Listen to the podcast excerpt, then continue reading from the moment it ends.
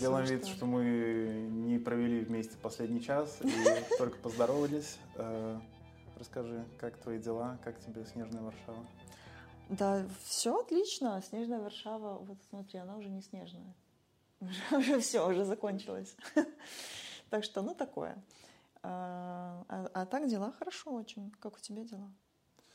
Тоже неплохо. И Снежная Варшава мне тоже понравилась. А, я обратил на это внимание, потому что вчера видел, как недалеко от нашего дома маленький трактор убирал снег. И это очень контрастировало с тем, когда мы вернулись э, из Норвегии, и в декабре в Варшаве шел дождь, uh-huh. и не было ни грамма снега. Поэтому я получил свою маленькую снежную сказку зимнюю, о которой мечтал. А, вот. Э, мы собрались, чтобы э, поговорить о твоих скорых релизах. У Ани завтра выходит э, новый сингл, новая песня. Да, завтра это 15 января. Да, мы записываем это в воскресенье, 14 января. А завтра э, выходит сингл, и даст Бог, скоро выйдет подкаст. Э, я читал, что ты написала эту песню на стихи белорусского поэта. Да, Михася Чарота. Правильно. А, расскажи, пожалуйста, как ты пришла э, к этой идее. Я также э, помню и видел, что ты участвовала в ночи расстрелянных поэтах у Братиславе. Угу. И расскажи, пожалуйста, подробнее, как и почему ты стала частью этого проекта и что тебя замотивировало написать песню именно на стихи Чароты. Э, у меня в целом всегда все происходит очень спонтанно. И эта песня получилась спонтанной, и Братислава получилась спонтанная, и вообще все. Э, изначально, как появилась песня? Я где-то в Инстаграме, в какой-то видосик, знаешь, там типа музыканты есть такие, которые там показывают всякие фишки музыкальные, как, как там типа использовать такую-то там гармонию можно, как там использовать такой-то ход мелодический и так далее. И вот наткнулась просто на какой-то рилс, и там девушка показывала, как то ли, по-моему, миксолидийский лад использовать можно. Или, или фригийский, я уже не помню какой. Наверное, фригийский, вторая, не, да, фригийский. Это малая секунда есть. Да, да, да, да. Вот. И там она играет что-то там такое красивенькое, и звучит классно, так вот, очень как-то так сказочно. Я понимаю, что я так не сыграю, я не пианистка, я, я даже не понимаю, как она это делает, куда она пальцами там так быстро перебирает. Но в конце она показала нотки, которые она играла. Я посмотрела на эти ноты, и сила начала перебирать так, как я бы сыграла. Угу. Ну и получилось, что мне понравилось, как оно получилось. Дальше я подобрала сразу второй аккорд, сразу разрешение того, что было, разрешила как бы в тонику. Ну и все. И потом думаю, ну надо теперь какой-то текст сюда. Песня, в принципе, готова. Э, и сначала я думала какой-то польский придумать, но польский не получился, но зато появилась мелодия. И я поняла, какой должен быть ритм э, стиха. И это было где-то в конце э, сентября. Ну и как раз месяц оставался до, вот, до, до «Черной ночи». А «Черная ночь», если что, она с 29 на 30, по-моему, октября. Э, но я решила, что как бы надо писать, если стих, то пора бы уже к, к, к этому событию что-то сделать. Я просто открыла на каком-то сайте белорусском всяких разных белорусских поэтов расстрелянных. Э, первый, кто попался, это Михас Чарот. Я потыкала на несколько э, стихотворений, посмотрела по ритму. И первый попавшийся, который подошел, я взяла. Все. Вот так э, в 21 веке Инстаграм объединяет э, белорусских поэтов, и из этого получается новая музыка. Да, там же в Инстаграме моя подруга, которая живет в Братиславе, которая э, не знаю, как это назвать. В общем, у них есть своя тусовка такая, э, которая называется «Хоровод». Там ребята из, из Украины, из Белоруссии, и даже какие-то, наверное, ребята из России есть, э, Словакии. И они, короче, объединились, они делают всякие разные ивенты, они собирают э, в основном на благотворительность. И они делали как раз-таки вот эту вот черную, черная ночь расстрелянного відродження. В общем, они соединили подеи белорусской э, истории и украинской. Ну и сделали такую как бы ивент. Я, она э, в Инстаграме просто типа написала, что вот они готовят книгу, что у них будет такой-то ивент. Я пишу, о, а я как раз песню на Чарота написала. Ну и все, я просто написала, ну давай приезжай вот такого-то числа. И все. И Вы не договаривались об этом заранее, что ты будешь писать песню для этого нет, события? Нет. Про... Просто. Серьезно? Да. Я для этого события вторую песню написала специально, потому что сказали, блин, белорусских там музыкантов мало, mm-hmm. давай еще одну какую-нибудь песню. Я, я, я написала. Мне скинули текст, несколько вариантов, на какие, на какие тексты можно написать песни. И один выбрала, вот написала за, на, на коленке за, за день до выезда. Ух ты, я, я думал, что это было спланировано, как-то оговорено. Прикольно. Нет. Да просто звезды сошлись, или как там называется. Да, да, да. Звезды сошлись, и белорусы сошлись в Братиславе с украинцами. А, круто. И я видел еще, что кни... Э, вот этот хоровод книгу издавал к, к, этому, к этой дате. Да. Это была книга э, с вершами белорусских и украинских поэтов. И какая-то там, наверное, краткая история в целом угу. про, про, про события. Думаю, хорошо, что кто-то освещает эту тему, потому что про разных политзаключенных уже есть много информации. К сожалению, наверное, она не так... Э, она актуальна, но не так э, интересует многих, как должна была бы интересовать. Ну, особенно про такие частности, про, национа... про национальную интеллигенцию, как белорусскую, украинскую. Думаю, стоит говорить и говорить больше, потому что эти истории остались где-то похоронены, и их специально пытались э, придать забвению. Если хотя бы вспомнить историю с Куропатами, я в Беларуси жил недалеко от Куропат, э, и части, частично застал эти события, когда пытались э, выделить территорию и уничтожить э, место памяти, чтобы угу. расширить какой-то ресторан или шашлычную. Да, да, да, помню такое. Это очень цинично, мне кажется. Угу. Расскажи, пожалуйста, э, каковы твои отношения с белорусской литературой и, и черпаешь ли ты оттуда э, какие-то идеи или вдохновения, или с литературы вообще? С литературы вообще. То есть у меня Э, нет вообще, в принципе, любви к, к, к литературе, к поэзии. Ну, к прозе может быть, а к поэзии точно нет. Угу. И там я вдохновение точно не черпаю. Где я могу черпать вдохновение, это в музыке, чаще в классической музыке могу.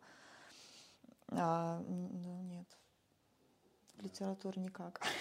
То, есть э, это этот коллаб э, Чароты тебя и и видосы из Инстаграма еще более невероятные, чем могло Да, да, то есть те, те, те, стихи, на которые я делаю музыку, если беру чьи-то mm-hmm. стихи, то это просто, оно совпадает, э, как-то сказать, по, по, по настроению. И да, я понимаю, как можно усилить музыкой стихи и как стихами можно усилить музыку. Но просто так по отдельности музыкой могу восхищаться, стихами нет. Понятно.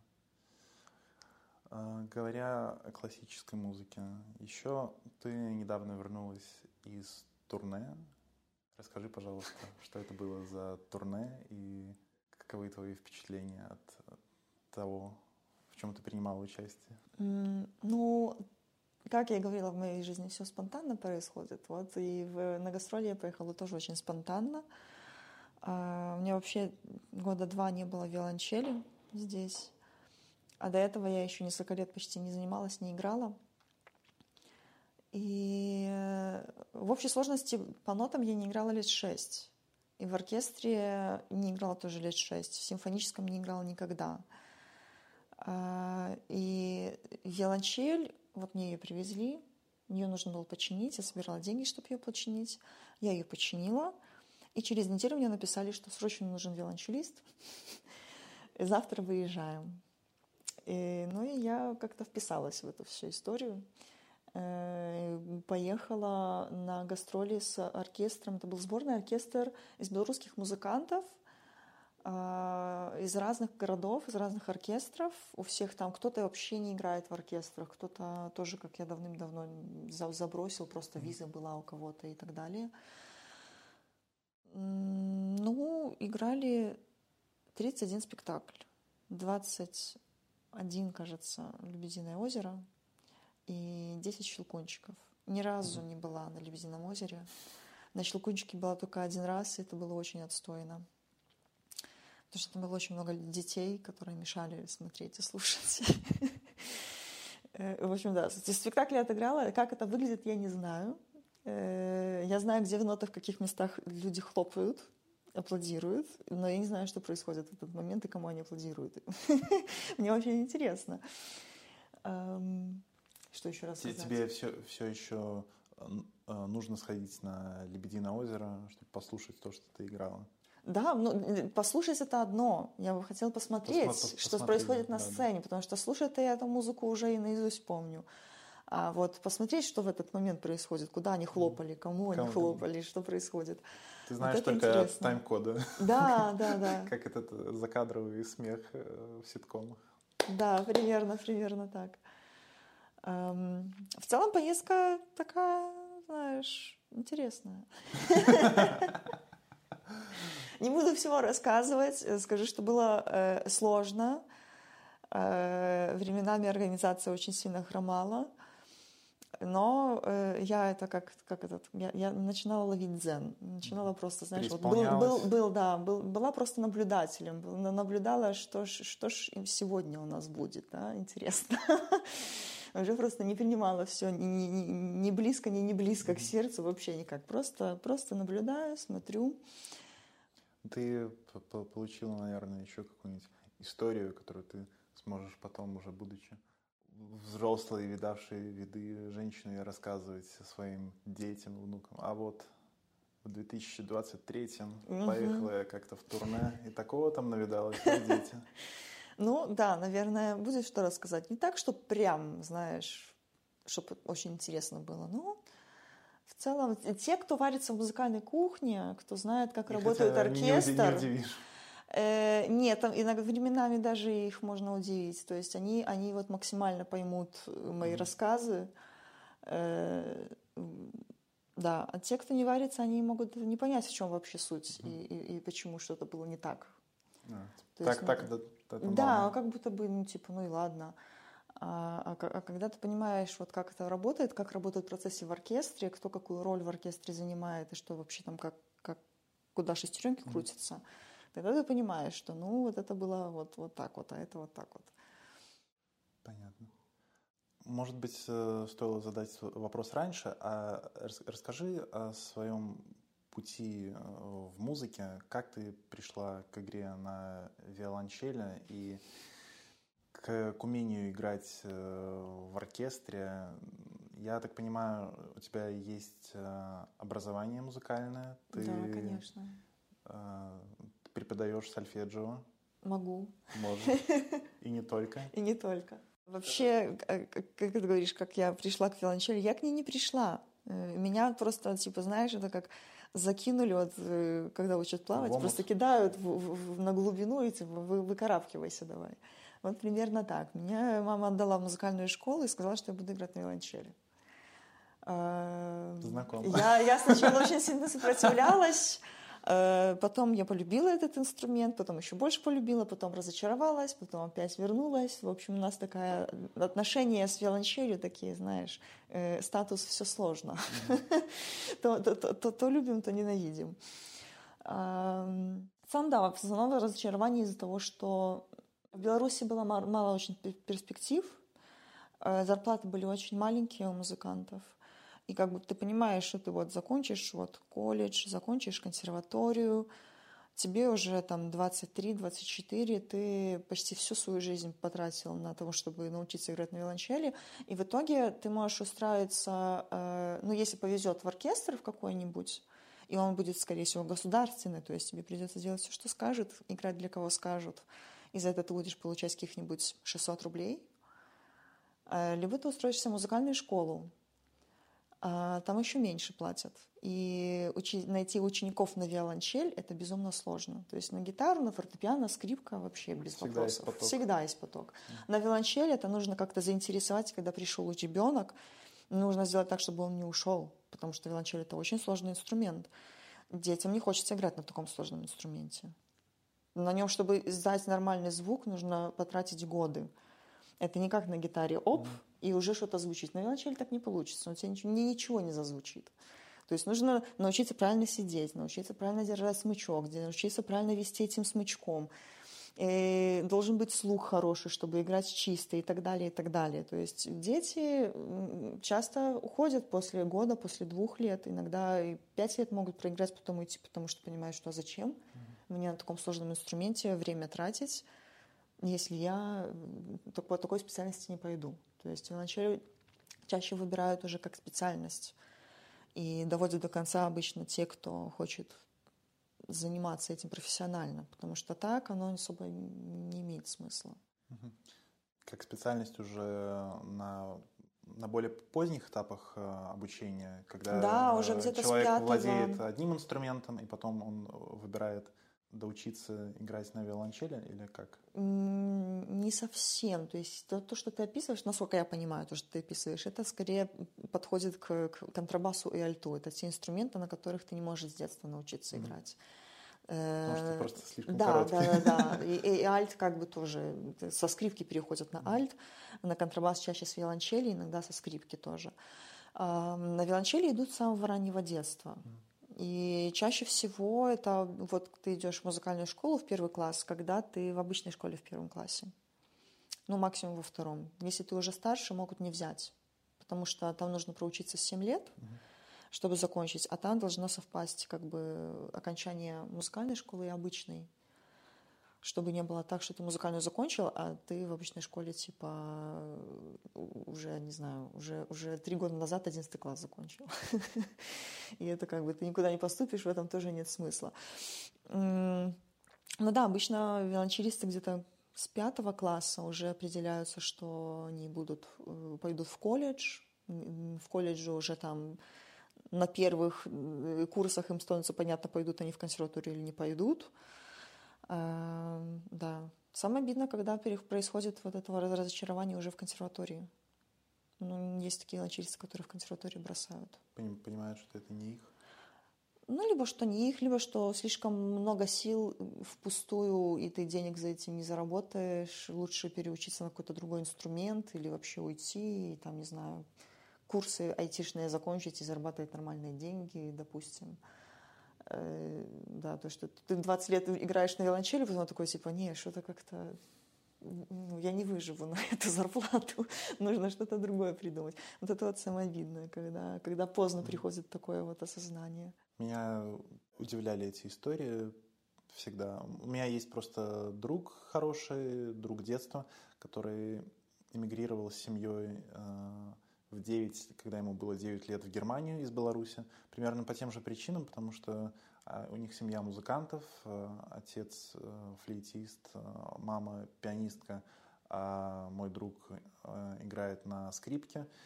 И они приняли такое решение приехать в Германию, и с тех пор, ну, насколько я знаю, все у них хорошо, но друг мой остался в профессии, и уже в, в том возрасте детском, 7, 8, 9 лет уже он знал, что он будет учиться дальше э, играть на скрипке.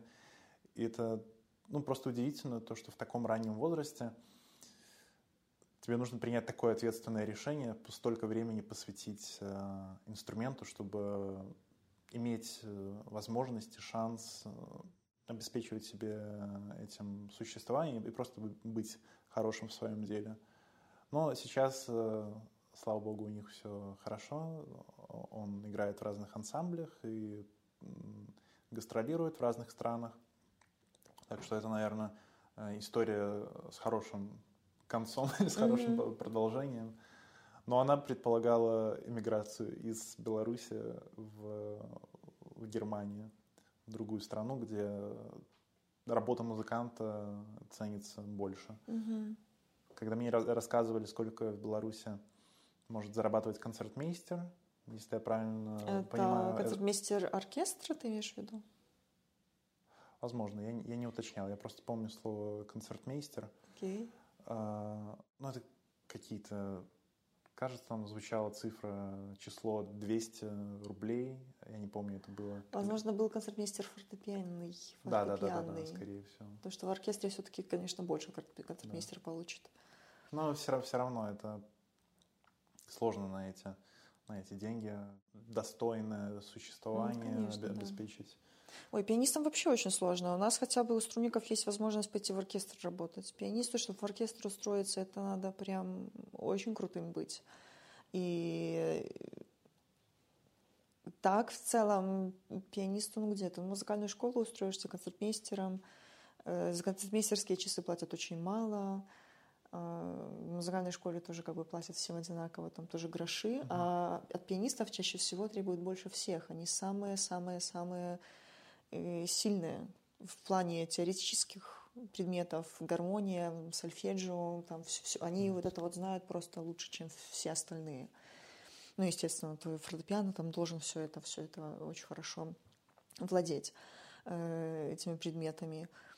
А в итоге им, им сложнее всего, мне кажется. Да, я думаю, вдо- вдобавок э, к тому, что скрипачи, виолончелисты играют в ансамбле скрипок и э, виолончели, а, Мгм. а пианисты одни на оркестр. Пианисты тоже играют. Тоже Есть бывает. фортепианные трио, квартеты и так далее, фортепианные ансамбли, когда в- с фортепиано кто-то играет. Мгм. Но все равно от них требуется больше. Да, конечно. Мотайте на ус, юные музыканты. Вы выбираете свой инструмент ответственно.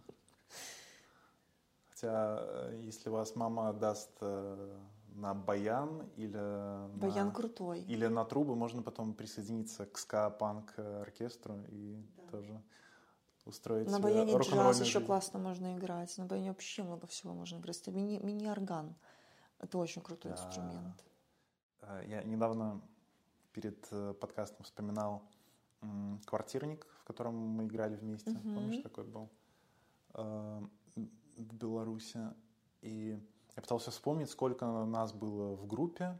Я почему-то насчитал 4, потом посмотрел фотки и увидел, что еще у нас был Баян, ба- да. бая- баянист. У нас был баян. У меня был баян в Беларуси. Мне, мне, мне его кто-то отдал бесплатно, он был плох, плох- ну, как бы, его надо чинить. Мгм. Но мне и так нормально было. Я пыталась понять логику баяна, но я не поняла ее. Э, Но мне все равно нравилось искать, где, где какая нота. Это очень интересно. Там какой-то инструмент без логики какой-то, вообще непонятно, что там Что, происходит. нашла какую-то ноту или, Да, или я там даже- практиковалась да, в да. микротональной музыке? Да, микротональный там, наверное, хотя с таким, ну, баяном, какой у меня был, микротональная, может быть, и получилось бы, потому что он был очень расстроенный. Э, Но э, да, что-то там получилось. Я, я подобрала вот это.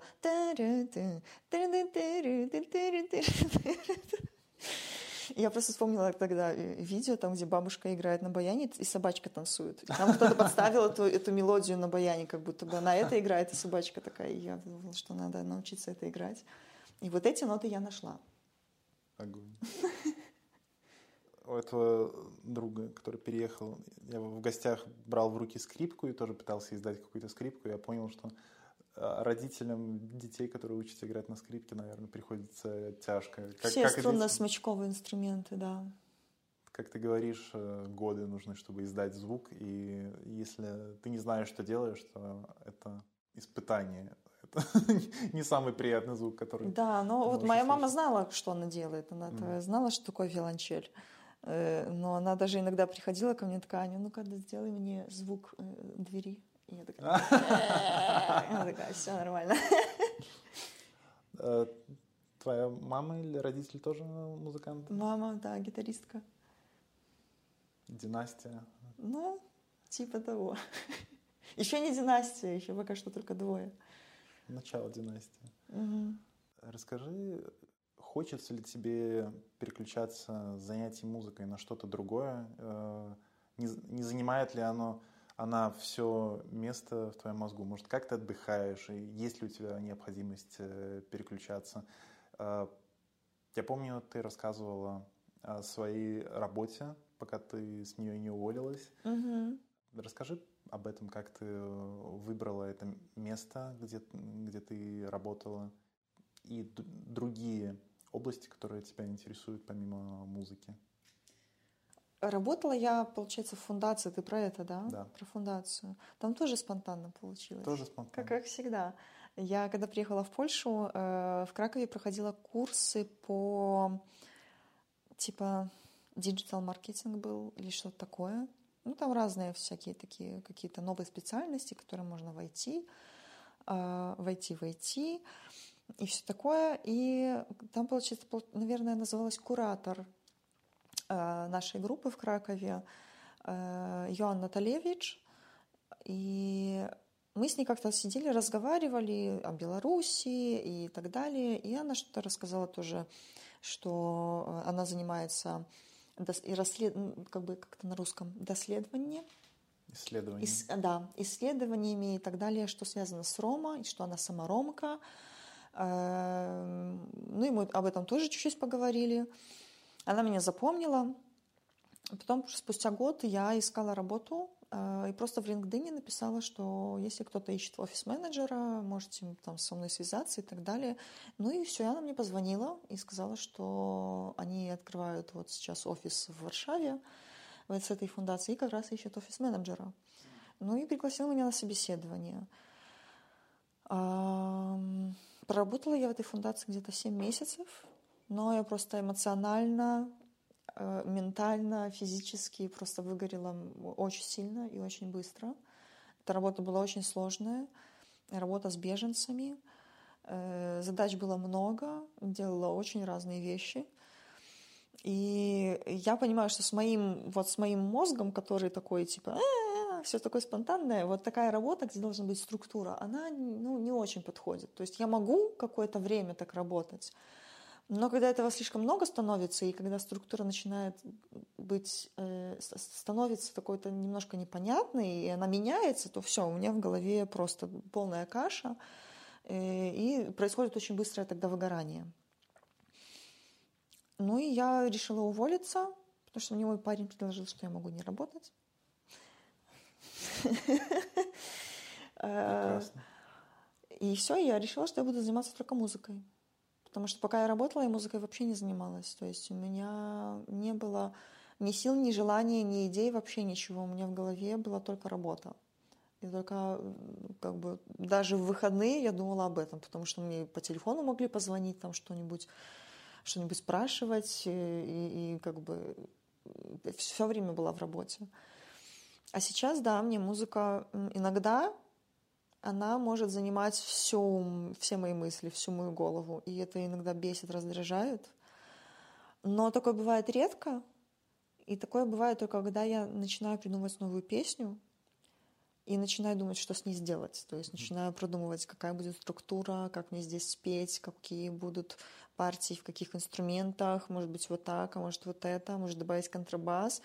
И тогда она начинает вот крутиться в голове просто постоянно. Я засыпаюсь этой музыкой, я просыпаюсь этой музыкой, я весь день эту музыку играю, весь день что-то придумываю. Это может длиться, наверное, неделю максимум. И чтобы так э, разгрузиться вот в такие моменты, я просто чаще всего выхожу на улицу, в город куда-нибудь, встречусь с, друзья, с друзьями, попью пиво, расскажу о том, что меня уже задолбала эта музыка, все, мне уже становится легче, и тогда оно проходит. Она может снова, снова становиться. Да, снова она, занимать, занимать она может, потому что когда покажешь друзьям, а у меня почти все друзья музыканты, они могут даже идеи какие-то подкинуть и сказать, а, ну вот здесь вот можно сделать вот такую вот полиритмию, а здесь вот это вот можно. И такая, ага, вот. И оно уже появляется новое, новое такая, как бы виток развития этой, этой музыкальной композиции. Я уже начинаю думать в другом э, направлении чуть-чуть.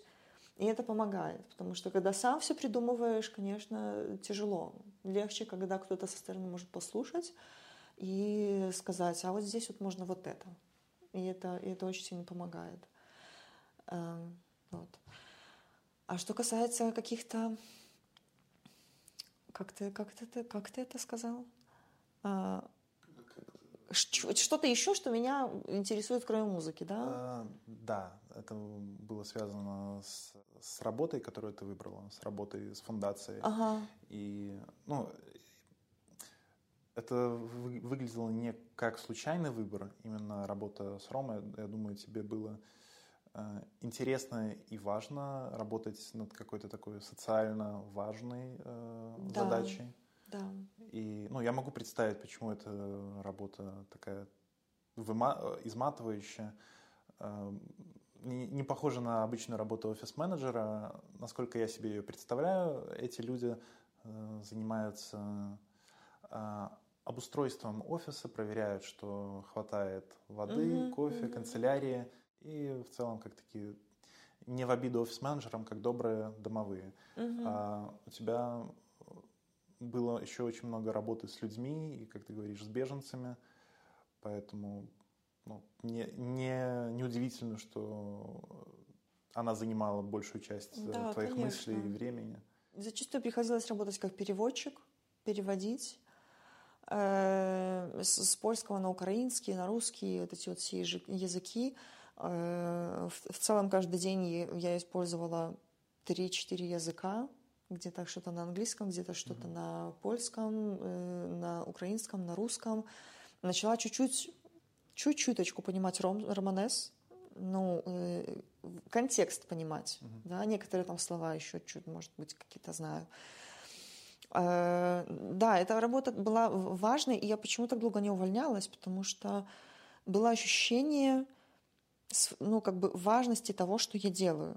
То есть ты, помог... ты понимаешь, что ты не просто работаешь на корпорацию в офисе, где ты просто типа букашка, на тебя всем наплевать, а ты работаешь в и помогаешь людям. Ты работаешь не для себя, не для офиса даже, не для сотрудников, а работаешь для тех людей, которые вот приезжают, которые ночуют на вокзалах, которые приезжают огромными семьями, по 15 человек, которым нечего, не, некуда идти, и, и, и которые могут вообще как-то помочь, э, ну, в смысле, найти помощь, передать информацию о том, где они находятся и что происходит только через тебя. Mm-hmm. То есть ты есть как бы единственный посредник, который может поднять трубку, э, узнать всю информацию, потом пересказать ее на польском, потом э, с другой стороны с польского на, украин, на, на украинский или на русский туда передать и как-то организовать вот эти вот все процессы. Эм, из-за этого вот долго не увольнялась, хотя я очень давно хотела. Я несколько последних месяцев работала просто на таком износе, я на, на работе сидела и ревела временами, потому что ну, меня просто не, ну, не справлялась эмоционально с этим и физически. Да, вот так. В целом вообще как бы э, социальные темы меня интересуют, но я бы не сказала, что прям и я хочу вдаваться вот прям в какие-то подробности и знать вот наверняка что-то как-то исследовать, какие-то э, смотреть статистики, графики, что-то еще. Ну, просто в целом я начинаю больше понимать, э, как работает тема беженства, э, расизма, антисемитизма, вот, вот этого вот, вот этого вот всего нетолерантности и, и чуть-чуть, чуть-чуть больше в этом понимаю. Я, наверное, тоже э, частично на своем опыте понимаю, о чем ты говоришь. Э, по опыту волонтерства на вокзалах, э, когда началась война в 22 году, Самые востребованные люди там на местах были переводчики. Mm-hmm. Конечно, нужны были и какие-то узкоспециализированные люди, но переводчики их всегда требовалось много, потому что людей было много, и каждому помочь перевести с русского на польский или на английский. Это всегда было востребовано. И ну, когда ты видишь, как люди, выехавшие из этих условий, искренне благодарны или рады простому переводу, то, что ты им объяснил, где взять лекарства или, угу. или где там взять э, пеленки для, э, для детей. Ну, ты понимаешь, что да, это работа что-то что значит здесь и сейчас, а не в перспективе. и ты делаешь важное дело. Можешь рассказать о своем эмигрантском опыте?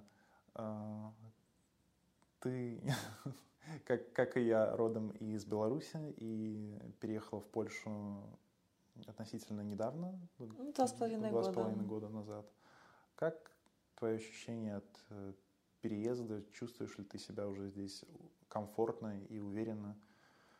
С какими трудностями тебе пришлось столкнуться, когда ты адаптировалась к новой стране? Ну, мне не было прям очень как-то сложно. Я приехала, знаю польский язык. Э, я планировала переезд с моих, наверное, 16 или 17 лет. Э, хотела уехать. И ну, мне не было сложно просто. Это было запланировано, и я знала, чего я хочу. Я знала, куда я еду, я знала, в какой город я еду. Трудности какие-то, не знаю все прошло гладко. ну, как будто, бы, как будто бы да. Да, были какие-то вопросы там, с легализацией и так далее. Mm-hmm. Это типа банальные такие. Ну, через что все, Да, все через то, что все проходят эти очереди в ужондах, когда ты пытаешься записаться, сидишь три месяца, кликаешь на сайте кнопочку, а она ничего не, не, нет никаких дат, нет ничего. Это вот это, ну, это стандартная ситуация, да. Кто ждет свою легализацию, поднимите руки.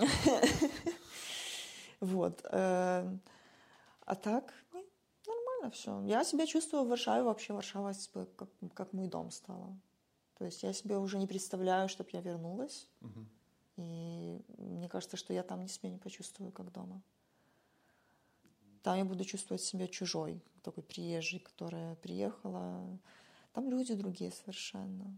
Дело даже не, не в самом городе, не в стране, не в государстве, а в том, что люди там другие. Я здесь как бы общаюсь, опять же, из-за того, что я работала в вот этой фундации, э, поляки, с которыми я общаюсь, мои друзья, это все мои друзья из этой фундации. И это люди совершенно... Э, ну, я бы не хотела уживать слово «менталитет», но, возможно, для обобщения, для обобщения, чтобы понимать контекст, да, о чем я говорю, да, это вот люди, которые по менталитету кардинально отличаются, очень сильно отличаются от, от тех, кого я встречала в Белоруссии, которые в, последний, в последнее время встречаю белорусов, э, которые там приезжают э, погостить или просто э, переезжают, но переезжают вот прям недавно, оттуда только приехали. Это совершенно разные, очень разные люди. Рад слышать, что ты чувствуешь себя здесь как дома. Всем переехавшим и переезжающим желаем этого. У меня опыт переезда примерно такой же, как у тебя. Э, только я не знал польский 16-17 лет. Я уже на, на ходу при, приехал без слова польского, кроме «день добрый», и уже на ходу э, улавливал, подучивал. Но тоже было довольно запланировано, без каких-то э, великих пре преодолений. Ну или постфактум это кажется, что без преодолений. Но все прошло нормально. Расскажи, как ты, почему ты учила польский с такого возраста, в таком возрасте? Ну, я еще не учила польский в таком возрасте, я чуть позже начала. Э, но вообще потому, что у меня дедушка поляк. А, все просто. Все просто. Мне нужно было знать польский, историю, культуру и все остальное. Вот. И не, не нужно было искать искусственную подставную бабушку для карты поляка? Да, да, да. И не нужно было стоять в очередях на визу. Браво. И деньги за нее не надо было платить. Наверное, если хорошо покопать, у многих белорусов найдется. Я думаю, что да. Дедушка. Процентов 50 точно поляки. А знаешь, что мы еще не, я не рассказала про релиз? Расскажи, давай. Э, сейчас идет блок, где ты можешь и должна рассказать все, что ты хочешь рассказать про релиз и про свое, свое новое творчество. Эту песню на Михася рота», которую я написала, я записывала с э, Вовой Козловым, вокалистом группы «Реликт». И для меня это прям мега событие, потому что Вова, он был, э, ну, когда мне было лет 15-16, он был таким крашем. Я ходила на все концерты «Реликт», Я своих подружек зазывала на концерты, которые не хотели ходить. Mm. Я им просто говорю, смотрите, какой у них вокалист. Они такие, ладно, насколько концерт? А теперь я с ним записала песню совместно. Эм, он, конечно, придал какого-то такой изюминки в, в эту песню. Вот он сделал некоторые вещи так, что вот я бы никогда в жизни так это не сделала. И в этом вот весь, э, вся суть вот этих вот, наверное, коллабораций фитов, когда разные музыканты с разным видением встречаются и могут привнести в музыку друг друга что-то, что сами бы не сделали. Либо, может быть, хотели бы сделать, но боялись. Э, да, изначально я хотела просто сделать а, с аранжировкой, без, без, без второго вокала. Но какой аранжировкой я только не придумывала, мне все не нравилось. Я сидела, наверное, неделю с этой аранжировкой, ковырялась, не могла понять, что, что мне надо. А потом поняла, наверное, надо без аранжировки делать. Просто фортепиано, вокал и второй вокал. Написала Вове. Э, он согласился, он приехал. Мы подобрали с ним тональность удобную, э, посмотрели, кто где как что поет. Вот, он говорит, типа, так, а ты э, будешь еще что-то записывать? Я говорю, ну нет, я не планировала. И, короче, он меня уговорил, что нужно записать еще что-то. В итоге я записала, приехала с виолончелью на, на студию, записала еще дорожки, наверное, три или четыре виолончелей. А, записала бас, записала какой-то барабан, что-то стучала по, по бочке куда-то. Э, вот, так что, да, но меня, меня уговорил сделать аранжировку, которая вот мне никак не нравилась, а в итоге, в итоге все получилось очень-очень круто. А, то есть он э, насыпал этого изюма не только свои э, Э, своей вокальной подачей, но и советами по созданию аранжировки. Да, и, да и в партиях вокала тоже. Он поет так, и я говорю, а может здесь э, такую ноту? Она такая, а почему тебе не нравится? Я думаю, а блин, а реально, почему мне не нравится? Вроде ж нормально. То есть, да, мой мозг работает вот так, потому что он работает в э, режиме академической музыки, да, и хоть я и не следую вроде как правилам, но все равно в моей голове правила заложены заложено, я от них никуда не уйду. То есть если играет такой-то аккорд, и я хочу сделать такой интервал, он должен быть вот так спет, и он должен быть вот именно в этом месте с такой-то ритмикой, и так, и вот, вот, вот все оно есть в голове. А, а Вова, он, он свободный художник. Uh-huh. У него, мне кажется, ограничений таких нет, и ему легче дается вот импровизировать и сделать что-нибудь такое интересное, что я бы никогда не сделала. И вот, вот, вот такие вот тоже вот свои, своими партиями вокальными он в некоторых местах тоже добавил, э, добавил такой вот изюминки. При, прелестно. Э, это, мне кажется, такие коллаборации более правильные, что ли, э, истинные по сравнению с коллаборациями каких-нибудь звезд-звезд, которые залетают друг другу на альбомы, чтобы привлечь аудиторию одной uh-huh. к другой, а, а ну, что ли, это более честно и искренне, когда э, коллаборация э, случается для того, чтобы внести новый творческий, творческое видение и идеи.